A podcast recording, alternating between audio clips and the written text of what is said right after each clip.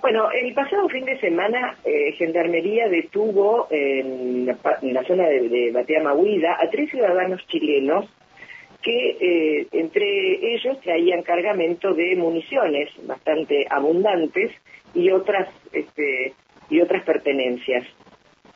Mm, ¿Quiénes son? ¿Qué es lo que pretenden o qué es lo que buscan aquí en, en nuestra provincia, en nuestro país? Vamos a hablar con Rubén Boyi, nuestro gerente periodístico, para, para buscar respuestas a estos interrogantes. ¿Qué tal, Rubén? Buenas tardes, ¿cómo estás? Buenas tardes, Carmen. Encantado de estar eh, bajo un cielo amenazante. Parece que está por largar a llover.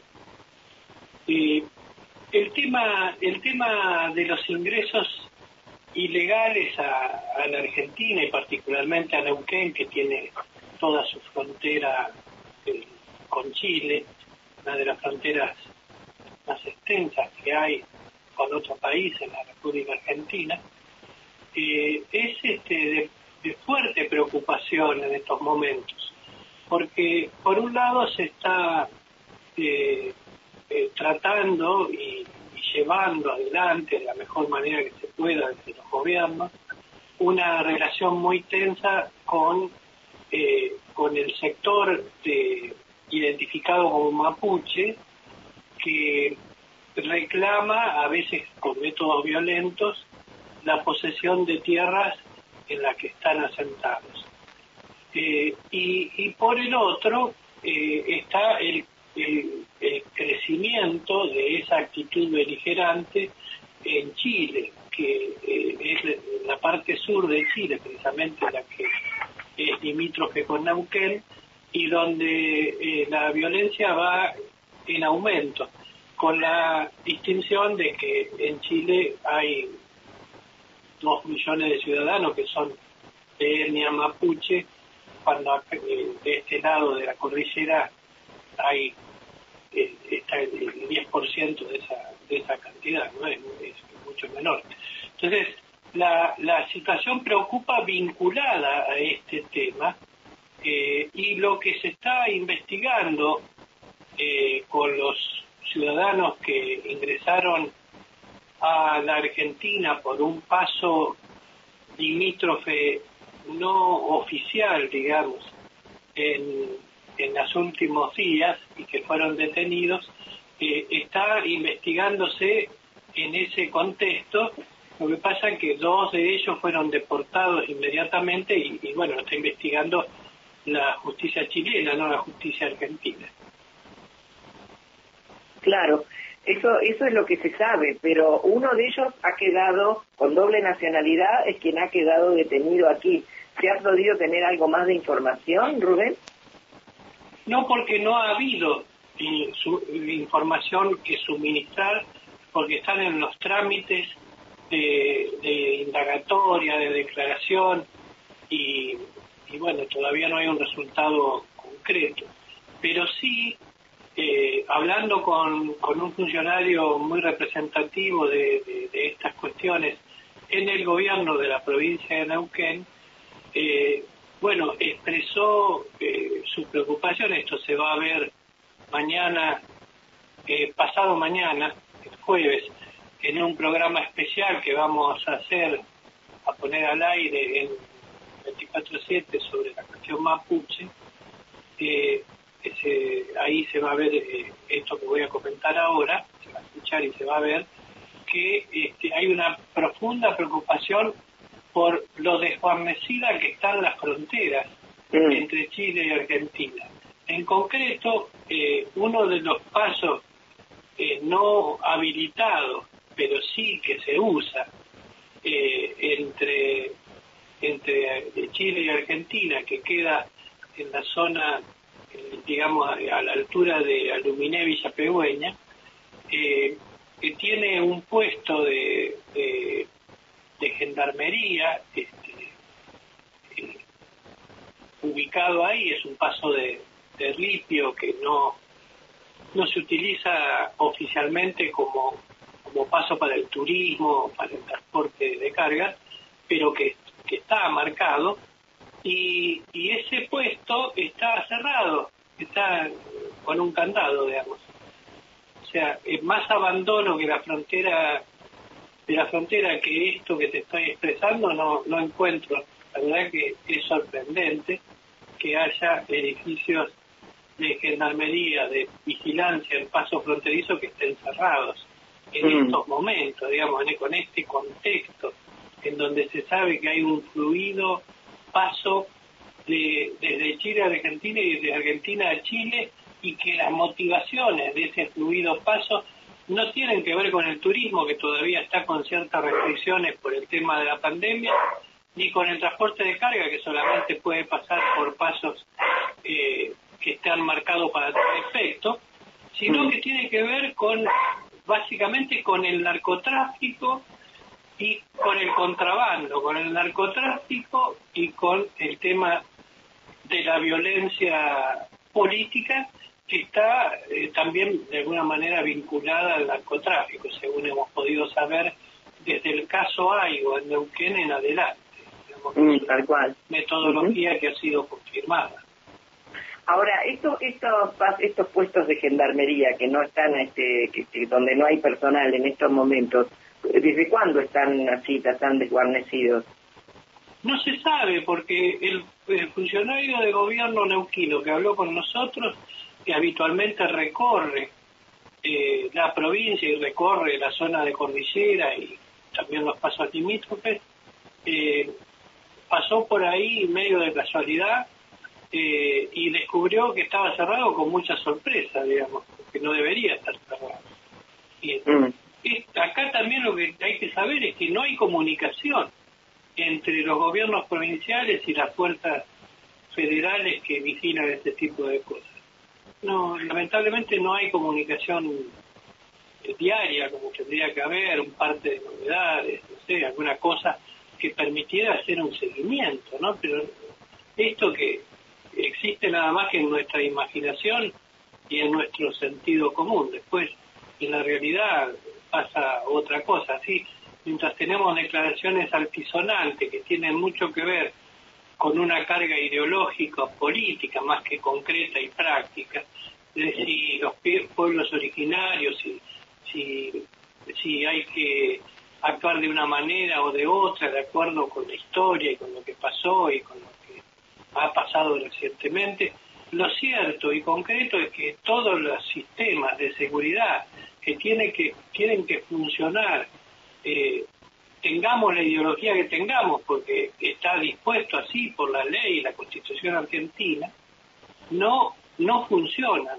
Entonces, eh, la evidencia es tan grande y es tan brutal, podríamos decir, que realmente nos exime de mayores análisis y comentarios y solamente tenemos que decir esto, señores, eh, cuando los, digamos, hay insurrección, prácticamente una insurrección mapuche en Chile y en Argentina, hemos tenido problemas en Bariloche, en Villa de Angostura y en el Bolsón, lo cierto es que hay pasos fronterizos que están eh, que no están habilitados eh, para el tránsito eh, turístico y de cargas, que por el que se ve huellas de uso frecuente de vehículos, motos, se usa mucho, se usa mucho el, el, este triciclo motorizado que se sabe usar en las playas también. Sí, cuatriciclo. claro, porque es el cuatriciclo porque es es fácil de, de maniobrar en lugares así eh, con, sí, sí, caminos dificultosos. Eh, y, vemos esto y, y no, no está, no existe la vigilancia que tendría que haber. Así que, ¿cómo podemos, a esta gente que atraparon el otro día, la agarraron después, la ruta, eh, y, y, iban en un automóvil con, con chapa de Chile, o sea, tampoco hicieron gran cosa por ocultarse. ¿Por qué iban con municiones, chalecos antibalas? Eso, eso es lo que sorprende, ¿no? La cantidad de municiones. ¿Cuál es la razón? ¿Qué, qué destino tienen esas municiones? Bueno, a mí no se me ocurre, digamos, el, el razonamiento que podemos hacer es que no era no, eh, digamos, uno no lleva municiones para tomar sopa, ¿no? Eh, sino para, para, para usar con, con armas. Y si las municiones que se llevan son municiones de guerra, este, bueno, ¿qué, qué se puede pensar? Claro, pero no llevaban armas, solo municiones, o sea que iban, tenían otro destino o, o tenían otro objetivo. Sí, pero por eso las municiones son para usar con armas y las armas Claro, estarían en el lugar de Me destino. refiero a que no eran armas que llevaban ellos, o sea que No, esa no. munición, claro. Igual se considera se, se considera el delito de traslado de armamento, ¿no? Más Mm. allá de que no lleven armas, porque llevar municiones que es una la parte indispensable, digamos, de, del arma, ¿no? ¿Y cuál fue la respuesta del- de la Seguridad Nacional, en este caso del ministro Alberto eh, Aníbal Fernández, con este caso? Nada hasta ahora, es al- altamente preocupante. Creo que para el, el gobierno nacional trata de no hablar de estas cosas. Eh, así como ha ninguneado y, y- y le ha bajado la importancia a- al, tema de las usurpaciones y la violencia que se hacen argumentando cuestiones étnicas que uno a veces se constatan y a veces no, a veces son simplemente intereses puntuales sobre estratégico o de dinero sobre determinados lugares. Pero la verdad es que eh, hay una posición del gobierno nacional con la que hay mucho mucha confrontación en estos momentos por parte de las provincias, tanto de Neuquén como de Río Negro, que, que tienen mucho más experiencia que el gobierno nacional actual en el, en el tema de, de la negociación permanente que se lleva con las comunidades mapuches. Yo te quiero decir que las comunidades mapuches en Neuquén que reclaman tierras tienen ya otorgadas desde hace muchos años y usufructan de eh, 500.000 hectáreas en Neuquén. O sea, las comunidades mapuches son eh, propietarias de 500.000 hectáreas de tierras en Neuquén. No es que no, que no, que no tengan tierra. Y hay 50 comunidades, de, más de 50 comunidades oficiales, declaradas, aceptadas en la provincia de Neuquén. Así que, por ejemplo, este relevamiento que se va a hacer, eh, que se ha firmado, que se ha acordado y que todavía no ha empezado, porque todavía faltan cumplimentar cuestiones que, que exigibles por el texto de la misma ley que lo dispuso en su momento, eh, Mm. hace ya varios años, eh, todavía no ha empezado, se va a hacer ese relevamiento, pero no necesariamente va a haber un resultado, como algunos imaginan, de que de repente se va a quedar solucionado el tema mapuche. El tema mapuche, tal como está planteado, y en este contexto concreto de, incremento de la violencia, eh, es de muy difícil resolución y no se va a resolver por una por un relevamiento territorial que eh, en realidad en, los, en, Neuquén por lo menos está todo hecho, está todo hecho, faltan constatar algunas cuestiones como por ejemplo eh, muchas áreas de, que involucran ahora a vaca muerta y que por lo tanto tienen un alto nivel de conflicto y de, y de reclamo, precisamente porque en esas zonas se pagan eh, millonarios este, eh, aportes de las empresas a, la, a lo que es este, la propiedad de los superficiarios, como se les llama, es decir, los propietarios de la superficie del terreno donde se trabaja en las profundidades de la roca, con, el, con la aplicación del fracking y demás. Eh, entonces, esa servidumbre de paso que se le llama, que se paga, es millonaria.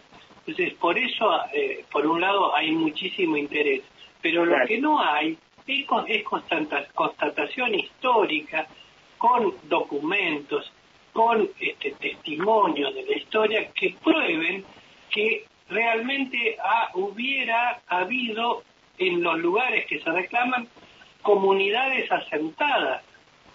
Esto es lo que no es posible probar y por lo tanto es muy difícil que avance el relevamiento de tierras porque eh, en el sentido que se le pretende otorgar desde sectores como la Confederación Mapuche, porque porque ahí no se en, en la ley no se habla de propiedad ancestral. La propiedad ancestral es una es una calificación, una categoría que existe nada más que en los discursos, no existe en el texto legal, en, ningún texto legal. Porque imagínate que es demasiado vaga y demasiado amplia como para ser utilizado como instrumento concreto de posesión de propiedad privada después. Porque entonces cualquiera, vos, yo, llegamos y reclamamos algún territorio porque porque tenemos la propiedad ancestral. Tal cual. Bueno, eh, puede ser que se que se esclarezca este hecho de, fin de semana de, esto, de estos ciudadanos que ingresaron de forma ilegal y van a saber si fue la primera vez que ingresaron, ¿eh?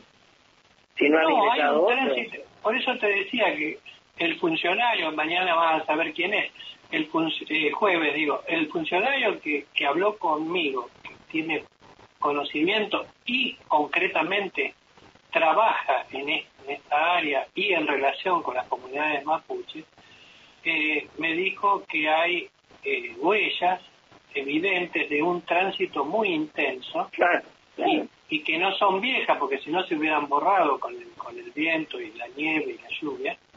Eh, así que evidentemente hay mucho tránsito en este momento entre Chile y Argentina en lugares que no están vigilados por gendarmería. Claro, y fíjate que también estos chicos que habían desaparecido de Villa Pegüeña habían cruzado sin ningún tipo de problema a Chile hasta que fueron también seguramente seguramente por este paso que yo estoy diciendo. Claro, por el mismo, tal cual. Bueno, Rubén, gracias por tu tiempo. Te mando un abrazo. Igualmente, Carlos. Hasta luego.